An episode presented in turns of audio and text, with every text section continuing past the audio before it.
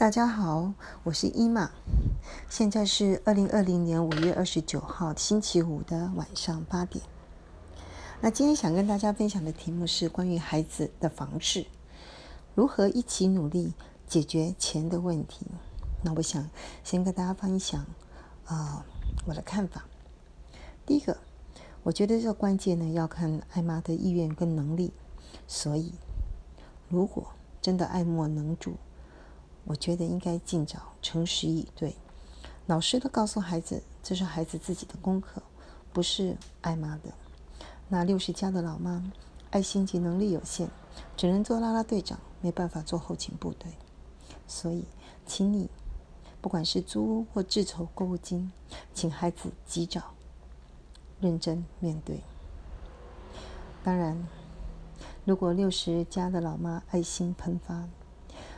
觉得，如果孩子想买房，还有，如果你也认同说每一个女人都要有自己的房子，那怎么帮才好呢？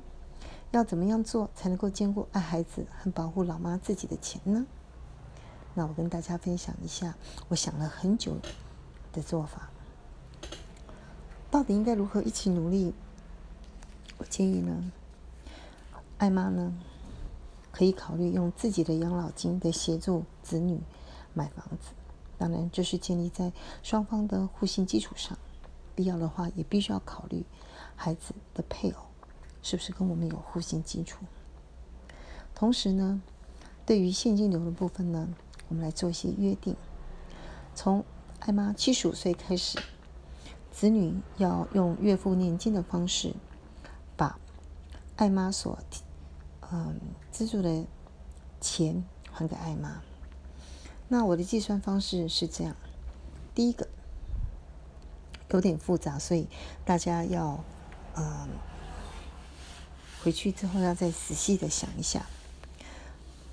第一个呢，就是说，哎，我想先举用目前呢银行能够拿三十年的房贷，年贷的利率一点五八，然后呢房贷的金额来计算。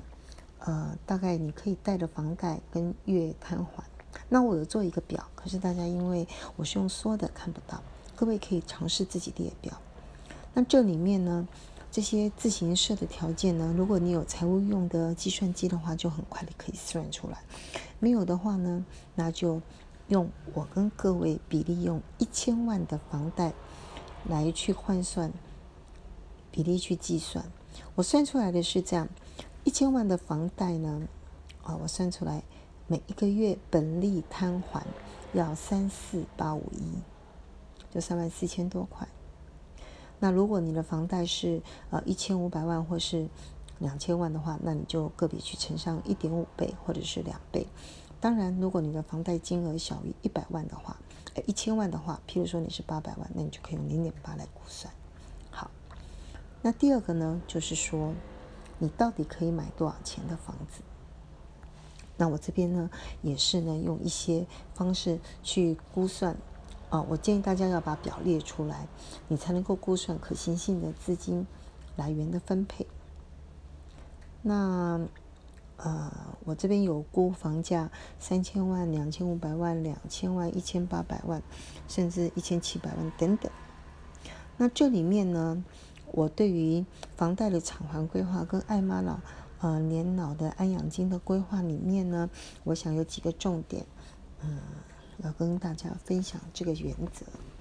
第一个，我觉得银行存款之间的转账是最简便的金流方式，可以支持孩子，呃，出嗯表达他对于这个房子有所有权，因为世事难料。嗯，必须要先考虑到配偶对于这个房子的分配权。如果你不想被孩子的配偶把这个房子拿走的话，那就对于金流的部分必须要预先的规划。另外，自备款的部分呢，一般来讲是房价的百分之二十到百分之三十，那也是可以估算出来说，到底孩子要自筹几百万，还有艾妈要先把多少钱拿出来做，嗯。房子的头期款，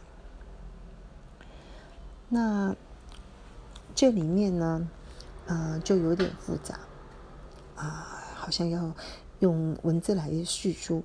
那我等一下尝试着来看看能不能把这个表把它列出来给各位。嗯哼，那以上，总之，它的大原则就是，呃，不管你是替小孩出的一个自备款，或是之后你为他协助来做月摊还款，我觉得最后都要先约定，到底你的小孩在未来呢，呃，什么时候把这个钱还给我们？好，以上，嗯，是伊玛跟大家分享的，再见喽。